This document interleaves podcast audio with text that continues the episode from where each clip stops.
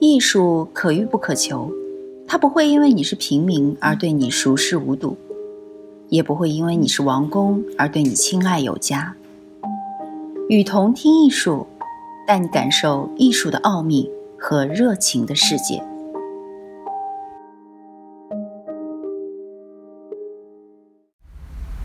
维度，隋建国，摘自泥塑心法学术群。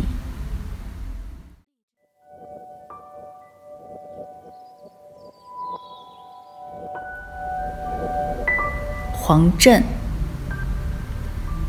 坛经》里的风动、幡动、心动典故，是在谈风，还是谈幡，还是说心？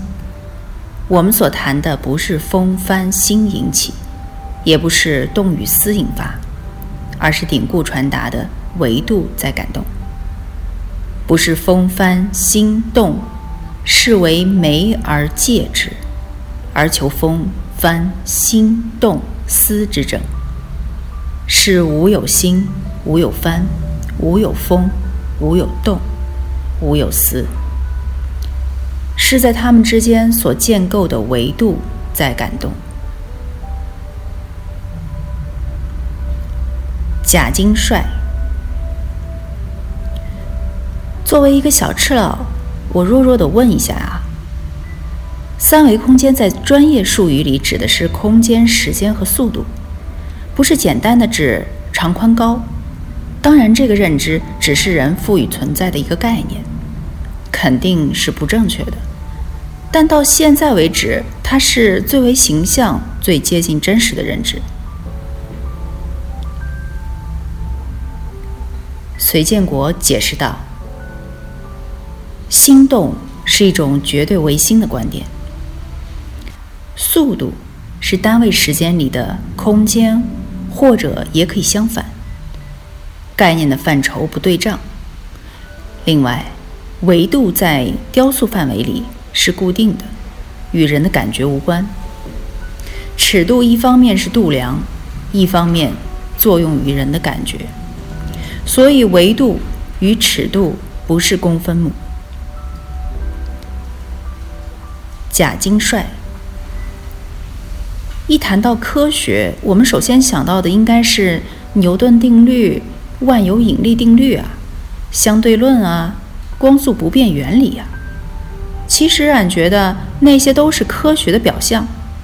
其实科学的本质应该是一种日常的生活和认知方式，它就存在我们平时的衣食住行里面。隋建国说：“维度是死的。”尺度可以有感，所谓尺度感；维度没有感，即便是一只眼的人也无法改变事物的维度。分量感、质地感、尺度感，却没有维度感。我想，关键还是在于如何打破“对象”这个习惯性字眼所携带的集体无意识。如果写生，对象就是模特儿，抽象雕塑，对象就是作品。这时候自然在哪里？写生时，作品是感受对象的体现；不写生，作品体现的是什么呢？经典现代雕塑有说法，其实体现的也就是自然的象征。我看今天来看雕塑作品。作品体现的是作品本身，就像树体现的是树，山体现的是山。作品体现及作品的材料与空间自己，经艺术家之手进行所谓以物造物。这中间，作为造物主的艺术家得以各尽其能完成自己。作为雕塑作品的万物就这样来的。如果非要说对象，那只是作品完成后才成为观看的对象。此理与天地万物相当，造物主缔造万物是没有范本的，所以也没有参考对象。造成了，才成为人的家园。上帝自己看着也高兴。当人类有了自觉意识后，天地万物成为对象，人把自己从万物中分离出来了。雕塑作品及艺术家具体感觉落实成作品，维度只是三维或者二三维之间。多维作为科学设想不能拿来讨论学术，否则就又回到中国传统方法的玄学了。你看，无论科学界有多少探索发现，总也逃不出佛家或道家的已有之论。另外，以不一定的说法，无法讨论学术问题。不能确定，其实就是不能说而已。维特根斯坦有言：“不能说的。”只有闭嘴，强说只能掷谷子或者打一卦。在艺术家与作品之间，作品是永恒的，而且是具有公共性的。艺术家生命有限，是完成作品之后用来被牺牲掉的。艺术家的根本性收获，只能是通过自己的工作体验造化之神秘。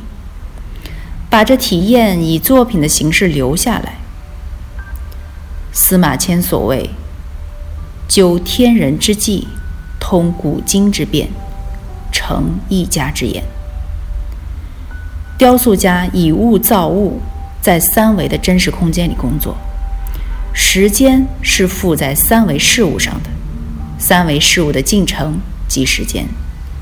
三维是人类感官下的真实，而一二维则是从三维真实中抽象出来的。《三体》里面有关于降维的描述，三降为二，在现实中只有投影可以比拟。另外，前几天有讨论尺度与维度，维度在雕塑范围里是固定的，三维而已。与人的感觉无关。尺度一方面是度量，一方面作用于人的感觉，可以有所谓尺度感。所以维度与尺度不是公分母。其他如分量感、质地感、尺度感，都是可以作用于感性的。维度没有维度感。如果有所谓过程艺术，作品主要因素。为呈现时间过程，这可以理解为借事物或作品感性的谈论把握时间，因为时间不在视觉范围里，要关注它，只有借助其他媒介和元素了。不着相，谈不了。佛说世界的真相空，有九九八十一相，意思是。有无限多的相，天地万物各为存在之一种相，而空就是存在自身。康德他们把它叫做自在者、物自体、真实界。艺术与具体的艺术形式也是这样的关系，通过具体的艺术或者是艺术形式，才能谈艺术。谈艺术不能空谈。艺术就好比佛家说的那个空或者无，没法直接谈，所以要着了相才能看，才能谈。像，就是艺术家常说的具体作品及作品中关于空间、材料、形式、主题等元素，或者艺术语言的诸类语素。艺术家个人的作品。总要着某一种像，然后积在艺术之中，又不是全部的艺术。同理，雕塑家只能成为某种雕塑家。佛学中空与色的关系用来谈艺术这个大概念，与具体作品之间的关系挺贴切的。这样来借述国学或者是佛学，才不至于踏空，陷于玄论。所以，中外东西是应该被超越的说法。艺术家是个体的。总结今天的乱谈